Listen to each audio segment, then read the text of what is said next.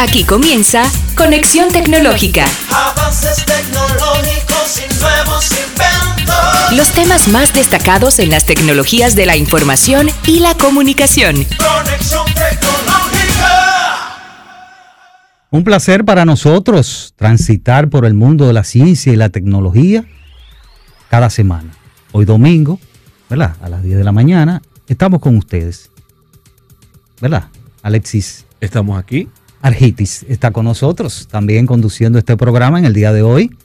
Eh, ¿Verdad? Una, una mañana bien una mañana fresca, fresca, una eh, mañana soleada, ¿verdad? Sí, sí, sí, sí, sí. Una mañana adecuada para compartir informaciones del mundo de la tecnología.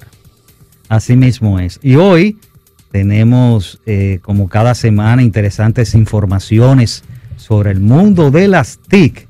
Hoy tenemos un interesante segmento que cada mes difundimos y es un segmento dedicado a el emprendimiento y a, la trayectoria profesional y empresarial de un eh, de una persona que haya escalado a nivel profesional y empresarial. En este caso estamos hablando del día de hoy de Jonathan Viola Sabino que va a estar con nosotros hablando de su trayectoria profesional y empresarial en el segmento perfiles. Pero vamos a tener otras eh, otros segmentos interesantes como el de noticias. Las noticias ¿eh? están súper interesantes en el día de hoy.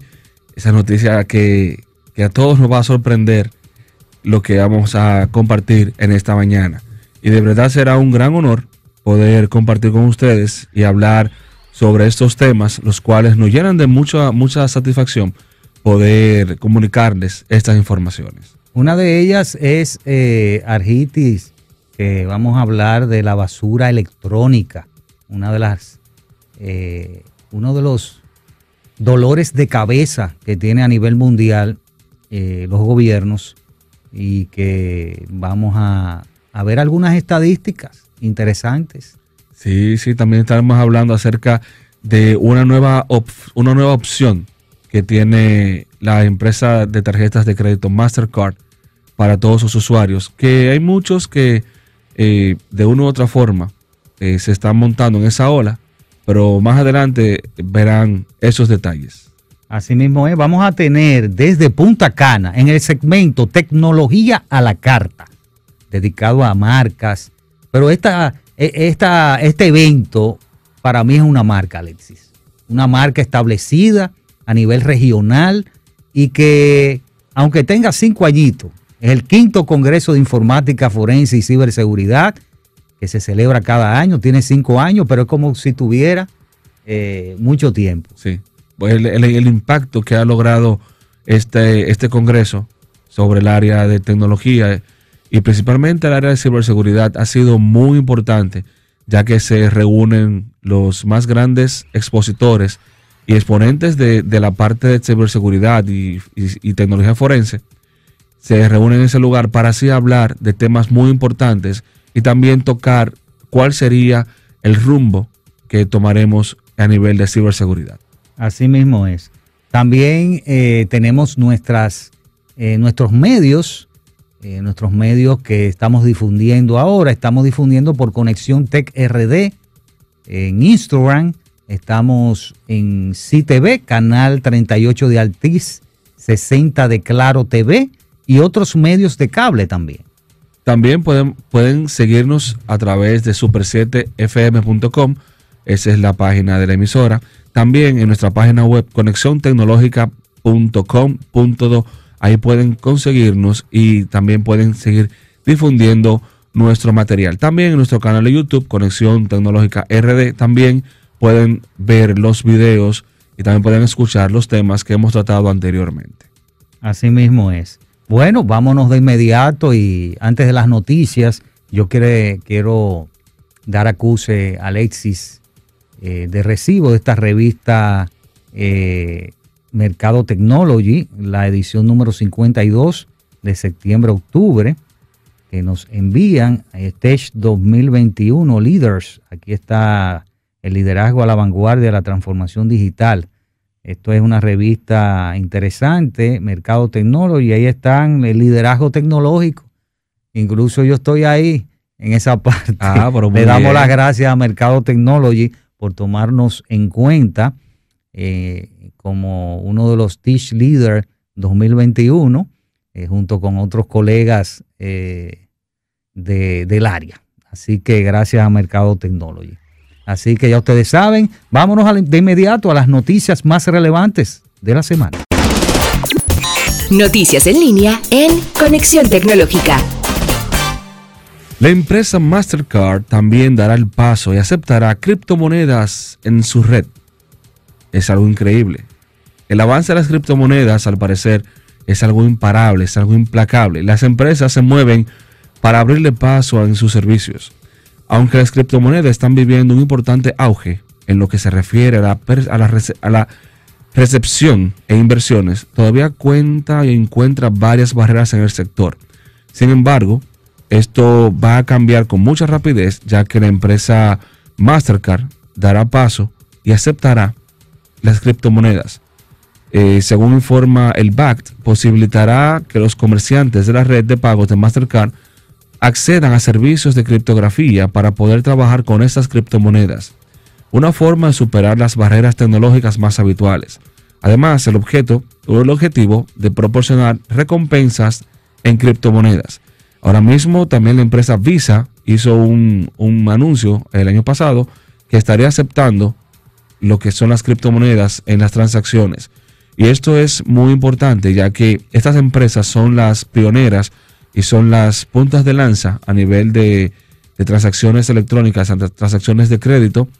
Y estas marcas le están dando un gran apoyo a las criptomonedas. Eso significa que las criptomonedas estarán tomando mucho más valor, en los cuales eh, aquellas personas que están invirtiendo en, esta, en las criptomonedas, pues tendrán otro medio para poder eh, difundir, poder trabajar con estas, estas criptomonedas. Es muy importante también recordar que no, solo no solo que estas empresas eh, aceptan las criptomonedas, sino que van a poder hacer las transacciones en otras monedas.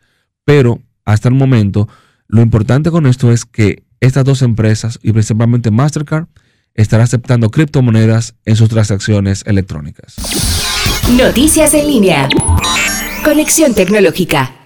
Bien, dentro de las noticias relevantes de la semana, otras, vemos que vemos que es interesante esta, esta noticia que tiene que ver con basura electrónica y la basura electrónica que es generada por el ser humano crea un volumen eh, muy grande y crece cada año batiendo nuevos récords tanto así que en el 2021 se va a generar alrededor de unos 57.4 millones de residuos cuyo peso supera a la construcción más pesada de la Tierra, la Gran Muralla- China. Y estos son según datos del eh, Foro Económico Mundial. Esta estadística es alarmante y, y muestra el voraz aumento de los últimos años de la basura electrónica, incluyendo todo una gama de, de- de consumo vertiginoso de estos dispositivos y obsolescencia programada y limitación también de opciones para arreglar los aparatos rotos o estropeados.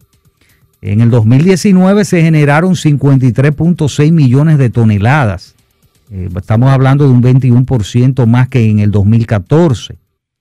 La gestión de estos residuos, por ejemplo, residuos que son de aparatos eléctricos y electrónicos, es un gran reto para la industria del reciclaje, tanto por diversidad como por volumen. El día de hoy, el flujo de basura que más crece es la de los aparatos electrónicos y eléctricos, con un ritmo del 20% anual. Si esto no cambia, la cifra va a ascender a 74.4 millones de toneladas para el 2030. Esto va a implicar un aumento de basura electrónica entre un 3% y un 4% cada año.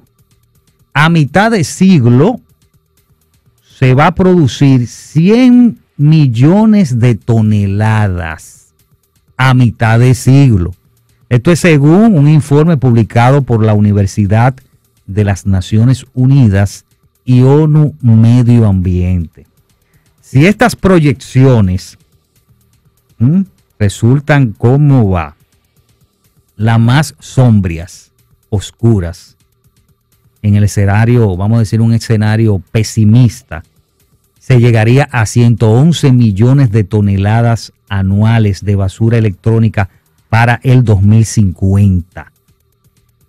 Además de que la obsolescencia programada, o sea, aparte de esto, o la democratización de los precios, otras de las principales causas de este incremento de basura electrónica es la popularización de los dispositivos digitales y el mayor poder adquisitivo en algunos países en desarrollo.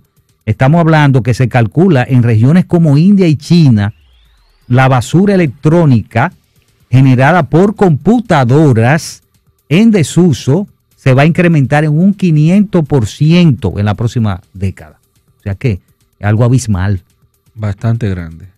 Hay un informe reciente eh, del Observatorio Mundial de los Residuos Electrónicos que calcula que Asia es el continente que genera más basura electrónica. Estamos hablando de 24.9 millones de toneladas en el 2019, seguido en América 13.1 millones de toneladas, Europa 12 millones de toneladas, África 2.9 millones de toneladas, Oceanía 0.7 millones de toneladas. Estamos hablando, amigos eh, que nos escuchan y nos ven, que solamente el 17.4% de los desechos electrónicos se recicla adecuadamente en todo el mundo. Esto es un escollo eh, para solventar en la lucha contra el cambio climático, ya que estos tipos de, de basura electrónica llega, lleva consigo un, elementos tóxicos como por ejemplo el carbono y otros elementos como son eh, eh, el cadmio y, el mercurio y una serie de elementos tóxicos. Y una tonelada, por ejemplo, de teléfonos móviles desechados eh, es más rica en oro que una tonelada de mineral de oro. ¿Cómo así?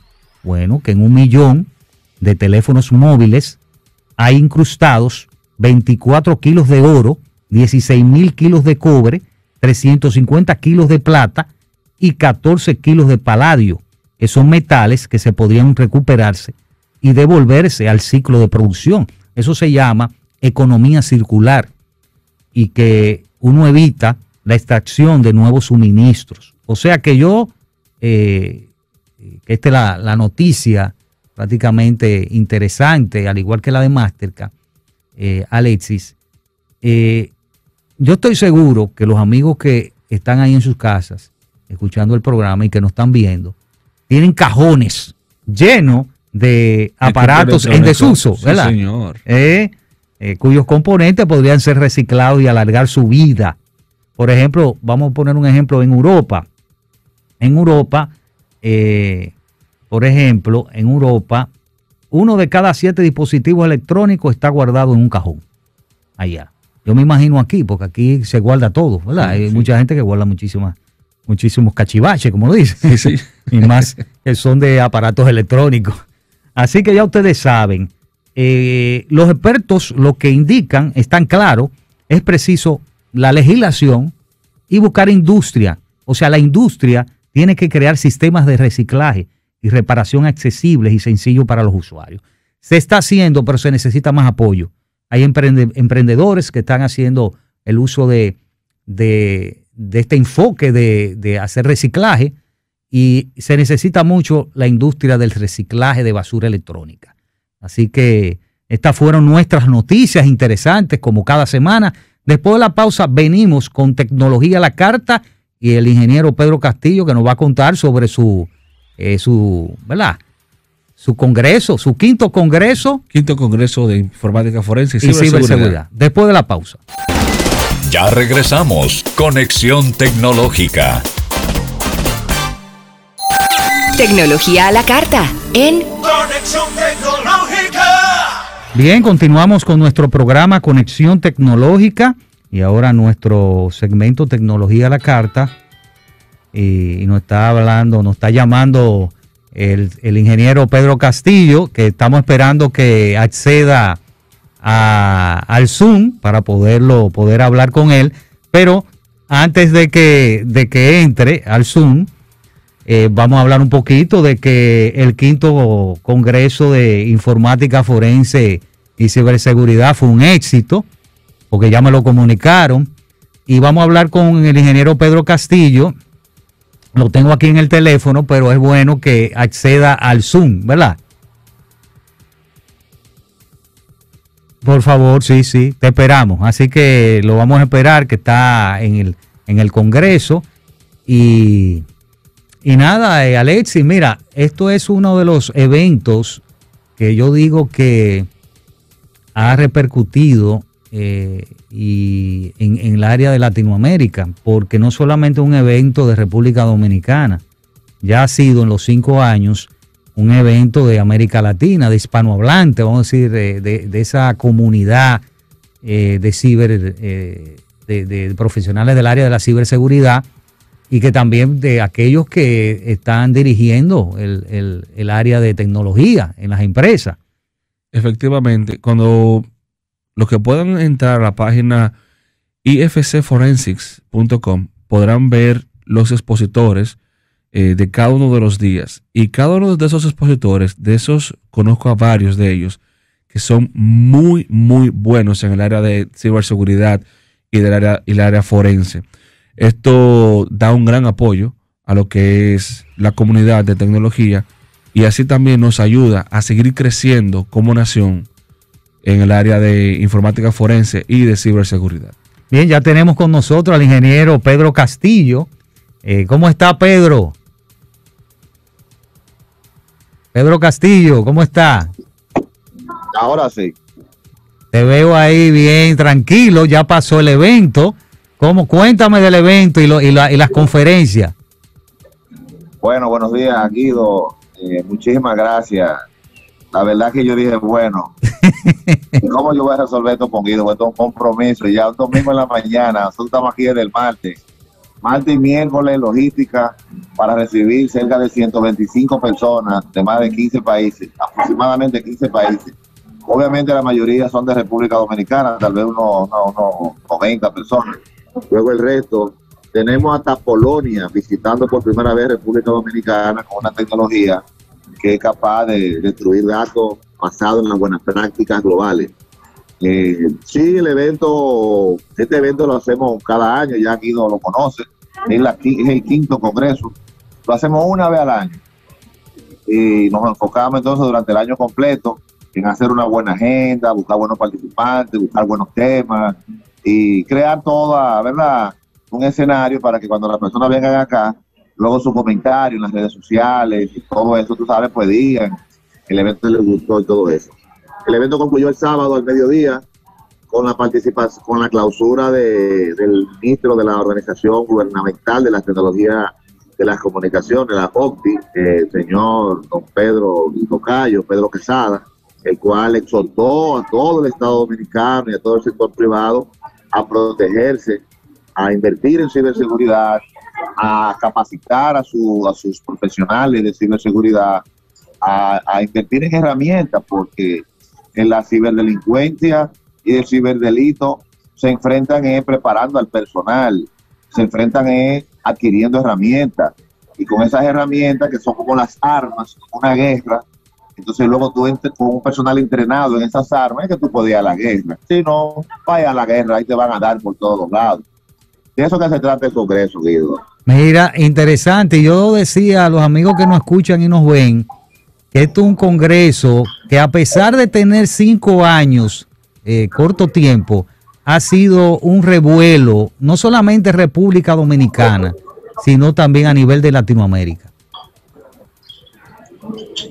Definitivamente. De hecho, nosotros desde el año pasado comenzamos a promocionar el Congreso eh, desde la Florida y estamos detrás del mercado hispano no solamente de los Estados Unidos, sino del mercado hispano de toda la región, que son cerca de 500 millones de personas.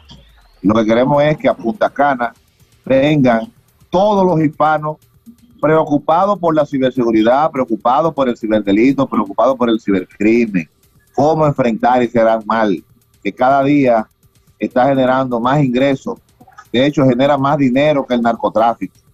Eh, pueden buscar todo en Google, en los periódicos. Y esta, este negocio de extorsionar, este negocio de secuestrar información, este negocio de engañar a la gente, todo lo que se sacó premio, este negocio de robar tarjetas de crédito para comprar en los sitios de comercio en línea, es un negocio que tú no tienes idea, Guido. Los, los, los, los virus se venden, los sicariatos cibernéticos también se venden. Por ejemplo, tú puedes encontrar en el bajo mundo del Internet, que se llama la Deep Web o la Dark Web, que es la web profunda, donde ahí se trabaja con todo lo que es ilegal.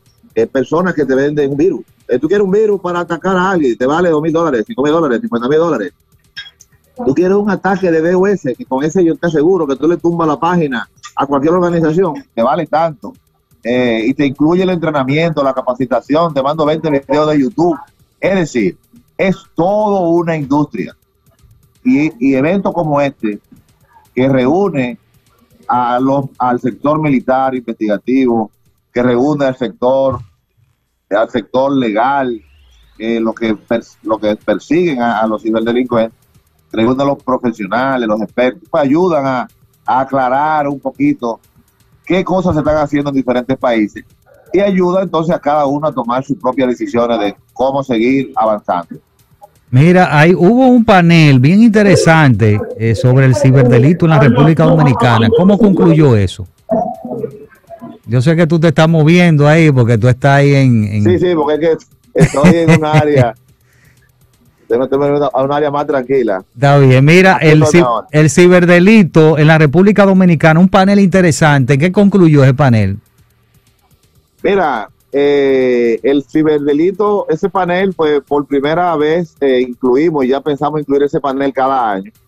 El panel estuvo integrado por el nuevo director del Departamento de Delitos y Crímenes de Alta Tecnología, el teniente coronel Roberto Román, el cual eh, dio estadísticas actualizadas de los delitos en la República Dominicana y, y habló, hizo recomendaciones desde ese espacio a los ciudadanos y a las empresas. También estuvo acompañándonos en esa en ese en ese panel el, el licenciado César Moliné, el cual desde el Incotel dirige toda la parte de ciberseguridad y ayuda mucho con la creación de las normativas y está trabajando también en lo que es la actualización de la ley 5307, de una ley que se promulgó en el año 2007, ya tiene cerca de 17 años de edad, una ley no totalmente obsoleta, pero imagínate tú, todos los delitos, Guido, que han salido del 2017 para acá, no están en el 2007 para acá, no, están en esta ley. Ahora yo te pregunto a ti, ¿cuántos eh, formas de hackeo nuevas no han aparecido en los últimos 17 años? Muchísimas. Miles. Entonces, si tenemos que aparecen delitos nuevos y tú agarras al que comete el delito y lo somete a la justicia. Y entonces cuando vamos no aparece que el delito que él cometió está en la ley. ¿Qué tú tienes que hacer? Tienes que soltarlo. Entonces, eso es parte de los problemas. Pero sencillamente todo el mundo eso lo sabe. Pero ¿por qué duramos 17 años para actualizar una ley tan importante? Explíqueme usted, don Guido, eso. Entonces, ese tipo de cosas se lo preguntamos al director, pero el director no es el jefe de la policía, ni es el presidente de la República, ni el presidente del Senado, ni el presidente de los diputados. ¿Por qué? Porque en nuestros países las cosas importantes duran demasiado. O sea, las cosas que son claves, que, ayudan, eh, por ejemplo, aprobar una ley nueva de delito de alta tecnología, eso es vital para tener un ciberespacio seguro. No puede haber seguridad si no tenemos una ley que no, que no ampare. Entonces, de eso fue que discutimos en ese panel y la conclusión fue que que hay que actualizar la ley 5307, que cada quien es responsable. Por ejemplo, el padre y la madre son responsables de sus hijos a nivel de orientarlos en los temas. Eh, el, gobierno es responsable de los, de los ciudadanos que están bajo, bajo su dirección, de educarlo, de concientizarlo.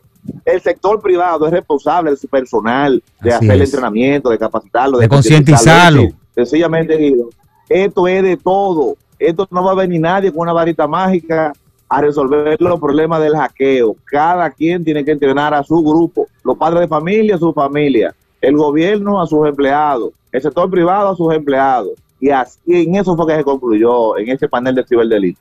Qué bueno, qué bueno. Me alegro mucho que te haya ido bien. Y mira, yo- tú eres un hombre fajador porque ya tú, ya tú estás organizando el otro evento, el sexto eh, Ya congreso. tenemos fecha del 27 al 30 del 2022 y el contrato lo firmamos el martes en el Barceló Beach Punta Cana. Por ende, sexto congreso. Usted, Guido, y su distinguido compañero, que lo veo ahí en la radio, tiene que venir a transmitir el congreso desde aquí, traer la radio. Ya es fácil mover la radio. Sí, Usted no tiene sí. que venir con todos los micrófonos, con una sillita y una mesita y una conexión de internet. Ya tú puedes hacer el programa desde allá, te Sí, venga a sí. transmitir el congreso. Bueno, Guido, sí, vamos, vamos, Están invitados. Está bien, Vamos está bien. allá, Va- estaremos vamos a hablar allá. de eso, sí, vamos a hablar de eso. Mira, gracias por darnos toda esta información. Si tú quieres decir algo más de algo importante del Congreso, eh, ahora es tu, tu- ahora es el tiempo, como digo yo. Bueno, en la página del Congreso, eh, los que quieran ver las conferencias, le podemos compartir las presentaciones. Fueron cerca de 30 y pico, casi 40 presentaciones. Eh, van a estar todas en nuestra página, la, la publicamos ¿Cuál es la página? para que La página es eh, www.ifcforensic.com. IFC, de Informática, Forense y Ciberseguridad. IFC, todo junto, forensic, con S y terminado en C.com. De todo modo, eh, como tus oyentes tienen contacto contigo, pues cualquier cosa por WhatsApp, yo te la envío bien escrita, Ok, cualquier cosa. ok. Las personas entran ahí, van a poder ver eh, las presentaciones, también le podemos compartir muchas grabaciones, porque se, se transmitió por primera vez en línea a- al mundo entero y, y- y pudieron ver la conferencia de manera virtual. Igual el año que viene va a ser también virtual y presencial. Bueno, gracias al ingeniero Pedro Castillo y que nada, le auguro éxito de ahora, eh, el año que viene. Y como usted está ahí tranquilo, eh, hoy un día que usted tiene que descansar ya. Así que gracias por, por estar con nosotros. Ay, sí, sí. Eh, Sí, y, se- definitivamente. y seguimos en Gracias a contacto. usted, gracias a usted. Ya tú sabes, disfruta tu día ahí en ese hotel. Gracias. Así que a los amigos que nos están Gracias, escuchando y nos están tardes. viendo, después de la pausa venimos ya con el segmento perfiles. Quédese con nosotros. Ya regresamos. Conexión Tecnológica. Este segmento llega a ustedes gracias a Technology. En Conexión Tecnológica reconocemos a los profesionales, empresas y empresarios en perfiles. ¿Quiénes son? ¿Qué hicieron? ¿Y cómo trabajan? Conexión tecnológica. Bien, regresamos a nuestro programa Conexión Tecnológica y ahora nuestro segmento Perfiles. Siempre un segmento dedicado a la trayectoria profesional y empresarial de, de, esta, de este invitado, en este caso del día de hoy, o de un invitado o una invitada. Eh, la idea es que veamos su trayectoria y cómo podemos emular esa trayectoria de ese profesional, ya sea en el ámbito laboral o también en la etapa profesional. Así que vamos a darle la, la bienvenida a nuestro amigo Jonathan Viola Sabino, gerente de estrategia de la empresa Glodinet, que está con nosotros. ¿Cómo Muchas gracias, Jonathan? muchas gracias, Bien. Guido. Aquí estamos, vivos. y Gracias a. Dios, gracias por estar con nosotros y vamos a hablar un poco de, de tu trayectoria profesional y empresarial, entrando en una primera etapa, que es la etapa universitaria. Mira que eh, vemos en tu, en tu trayectoria de que tu profesión no es tecnología, tu profesión es psicología.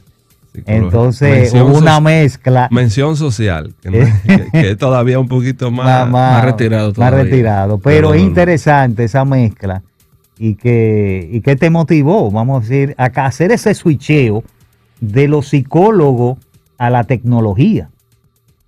Eso es bien interesante eh, y primero agradeciendo por la invitación al programa.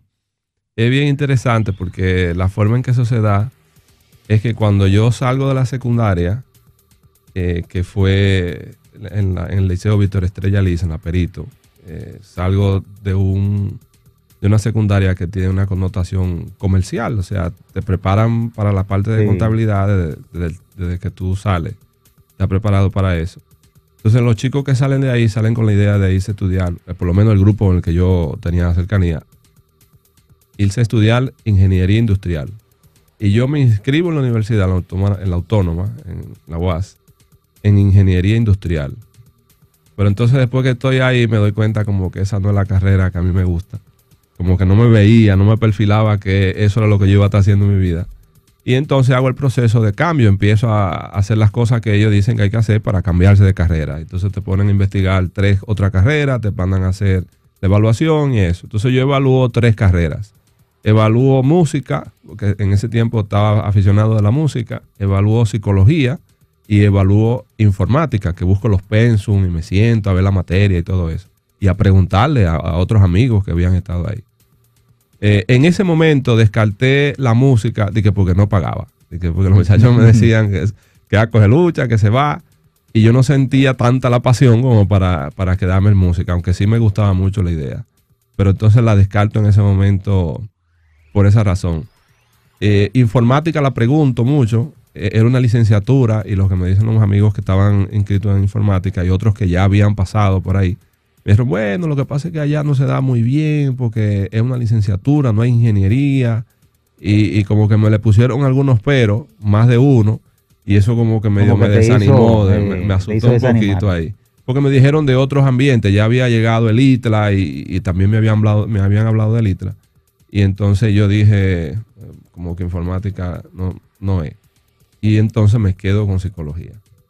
Y hago el proceso de cambio a psicología social. Pero había investigado informática porque me llamaba mucho la atención realmente. Y, así me quedé entonces los dos o tres semestres que te dejan inicial, que no se puede cambiar, y entonces después me cambio para psicología. Y cuando estoy seleccionando, eh, veo que hay varias menciones, la, la, la UAS permite que tú te, grabe- te gradúes con una mención y yo me voy por la social, porque me gustó lo que veía ahí. Y bueno, me quedé esa carrera hasta que, Terminaste. hasta que la terminé. Entonces luego. Pero, eh, pero la informática siempre estuvo ahí, porque entonces consigo por medio de un familiar una beca para el ITLA.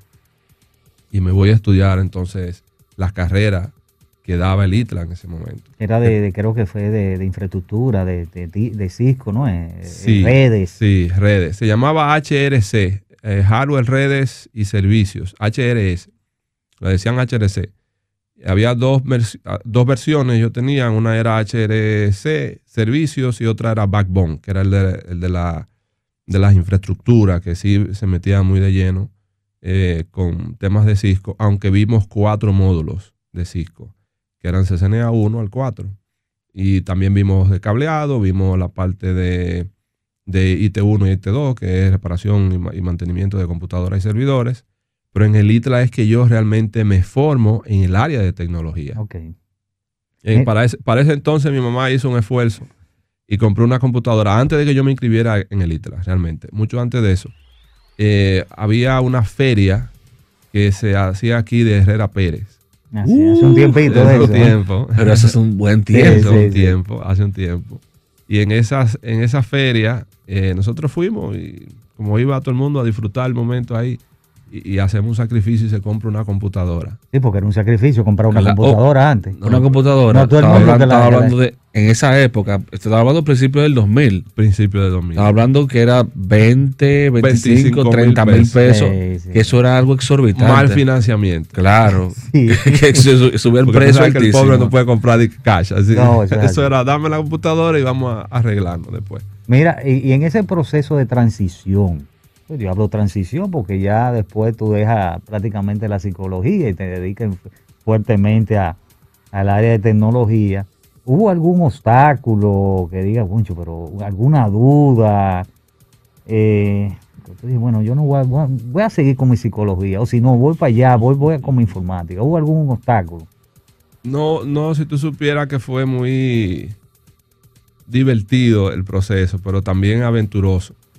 Porque cuando yo, la psicología como quiera que sea, eh, yo le, me apasioné con eso. O sea, yo no, en ningún momento, después que empecé a estudiar la carrera, que fuimos entrando en materia, yo dije, esto es lo mío.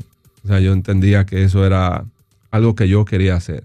Ahora, lo que pasó conmigo fue que yo no lo empecé a ejecutar como el, desarrollo profesional de una carrera para, para formarme ahí, seguir ahí eh, y venderme como psicólogo. Porque ya había estado en, en tecnología y entonces consigo mi primer trabajo y es en una empresa de tecnología. Que eso es lo que vamos ahora en la etapa profesional y Que laboral. viene después. sí. Eso no- pero, pero no hubo un problema. per se. No, no, no. Realmente. Y no es que yo. La psicología uno nunca deja de ejecutar. Después que uno sabe, No, claro, uno nunca uno la la- deja de usar. Siempre uno está. Y se necesita en el área, en el Sí, área de sí, sí. servicio, en esas áreas medio... eh, Bregar con gente, Bregar con gente que, a veces resulta tiempo. conflictivo, Sí. eh, de gente de todo tipo. Mira, eh, ya entrando ya, como tú dices, en etapa profesional y laboral, eh, háblame de tu primer trabajo. O sea, ¿cómo lo conseguiste? Bueno, el que yo considero mi primer trabajo, serio, vamos a decir, formal, eh, va a una persona, llegado a la familia, esposo de una prima mía, y, me, y me, me dice, va a la casa y me, se reúne conmigo. Me dice, mira, estamos, yo voy a venir, de la, venía del interior, voy a venir del interior, me voy a, a involucrar con una empresa aquí, yo quiero que tú vengas conmigo. Ya yo estaba con el tema del ITLA, que ya estaba avanzado, Claro. tenía eh, ese, ese background tecnológico, porque eh, se habían dado muchos episodios en la casa sobre las cosas que uno hacía eh, con la computadora, porque tú sabes, le pusimos internet a la computadora y eso era Eso era un escándalo. Eso era un escándalo. Entonces ya él había visto lo que yo más o menos hacía, que habíamos empezado a aprender cosas.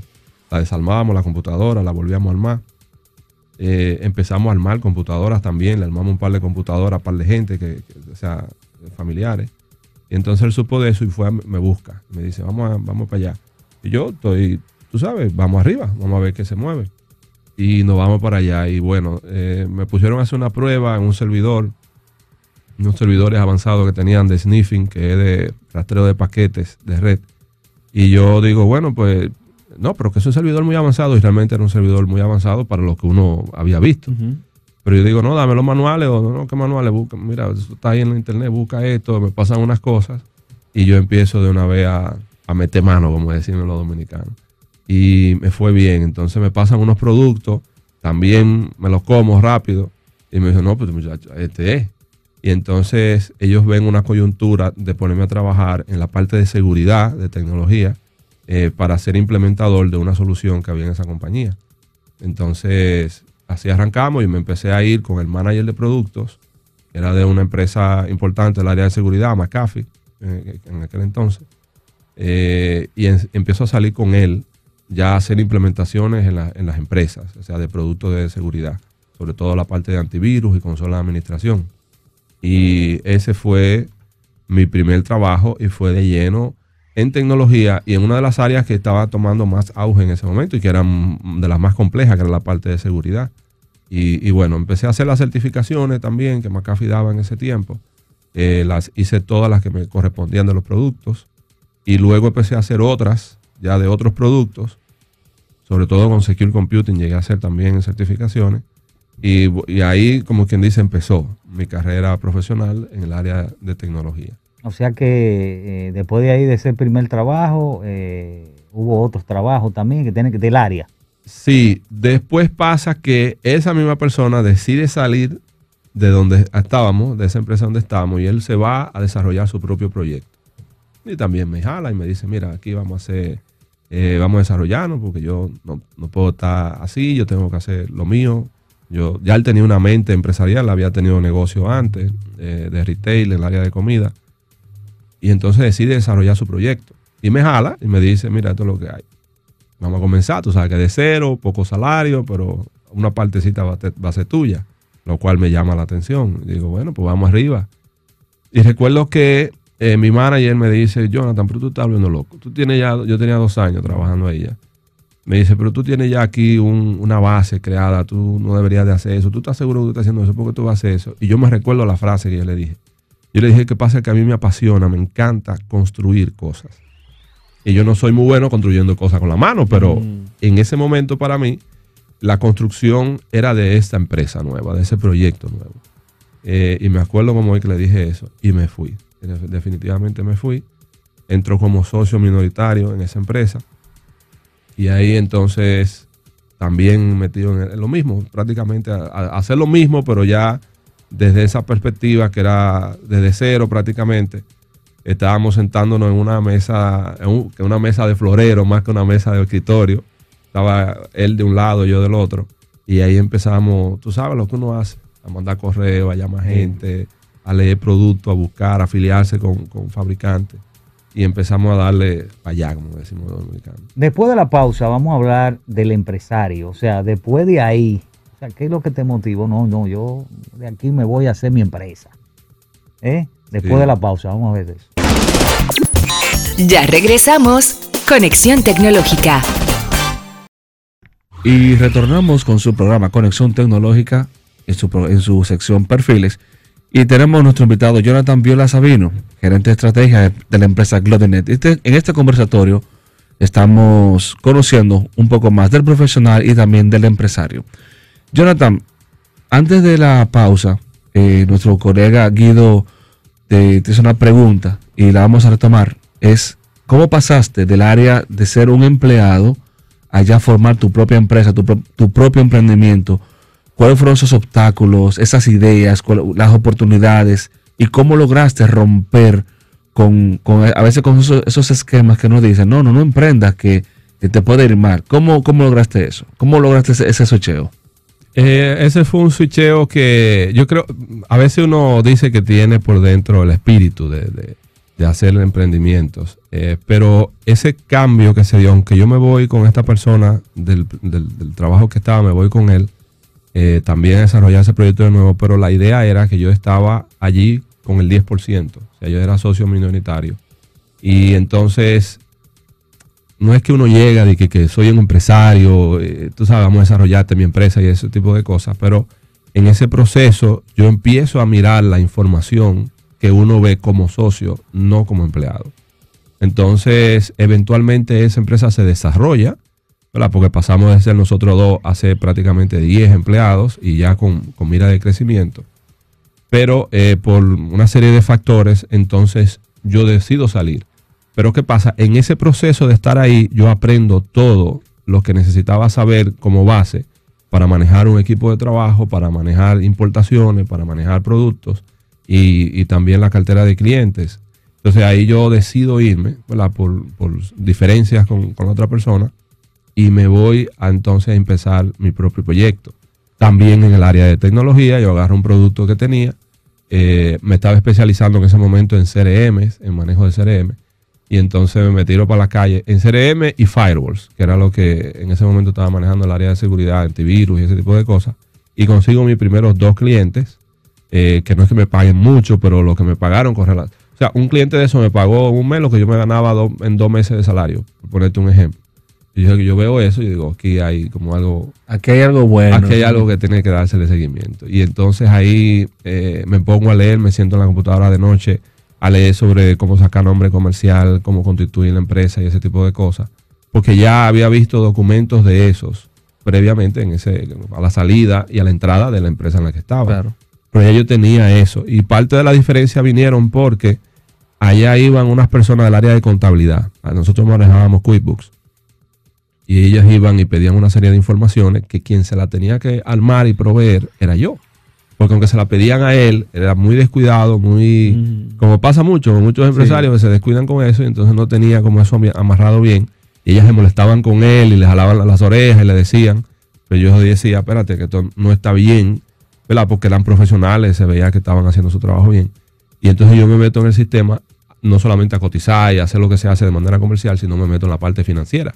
Pues yo era perito contador y bueno, ya sabía todo eso y dije, bueno, no que yo tenga el tiempo, pero me empiezo ahí a las 10 de la noche, me pusieron hasta un apodo los taxistas que me iban a buscar, porque me iba a diario prácticamente. A mí se me iba el salario en pagar, en, pagar taxi.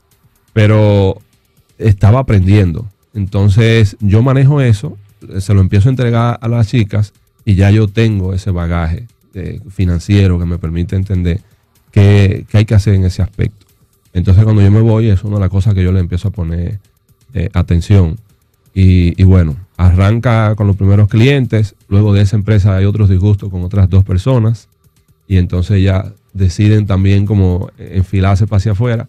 Me llaman, ya yo había constituido mi primera empresa. O sea, ya yo había hecho el proceso de, INAP, de, de ONAPI, de, registro de, eh, comercial y lo del RNC y todo eso. Y estaba dando esa, esa, esos picoteos, ¿verdad?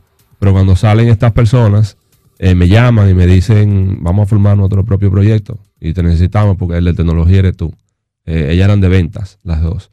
Y, y yo le digo, bueno, pues vamos, porque solo no es lo mismo que acompañado. Así se formó Glodinet. Así se formó Glodinet. Y es importante que tú digas algo ya en los minutos finales, porque quiero pasar a algo, unos audios que te tengo ahí, bien interesantes. Sí. Eh, qué bueno que tú digas eso, porque ahora los jóvenes lo que quieren las cosas rápidas. Los jóvenes emprendedores quieren hacer como que, que como que quieren las cosas y no pasan por su proceso, como tú pasaste tu proceso. Ya eso no se conoce prácticamente, ese proceso que uno pasaba antes, No, de que uno eh, guayaba la yuca, como dicen en términos popular, y que luego tú, con esa experiencia de emprendimiento, porque una forma de emprender, entonces tú emprendes tu propio negocio. Sí. Pero ya tú con, tienes un background. La gente no quiere el background, lo que quiere es algo rápido. Rápido. Bueno, lo que pasa es que las tecnologías eh, han permitido que las cosas sean más rápido, incluso de manera natural. Ya lo que una persona dura, por ejemplo, para constituir una empresa ahora, no es lo que duraba cuando yo lo hice, Claro, ni es lo que duraban antes de que yo lo hiciera. Ahora, eso es lo de menos, porque eso es documental. Pero desarrollar un proyecto sigue siendo algo que, aunque sea incómodo decir, es un proceso. Claro, ¿verdad? claro, es un proceso y se toma su tiempo si es de algo de calidad, si es algo es. que va a perdurar. Vamos con unos audios y, y nada, y retornamos aquí. No, es simplemente los audios para que tú conozcas esta, esta persona, ¿verdad? El licenciado Jonathan Viola, ¿qué te puedo decir? Muchos años trabajando bajo su mando, lo describo como una persona con mucha energía, vasto conocimiento. Se entrega siempre a lo que se propone, trabajador incansable, de cara siempre al cliente. Siempre tiene esa dedicación de enseñanza, tomando con paciencia decisiones con buen discernir a la hora de momentos difíciles del día a día. Una gran persona. Bueno, si yo comienzo a decir las cualidades que tiene Jonathan como ser humano, realmente no terminaría.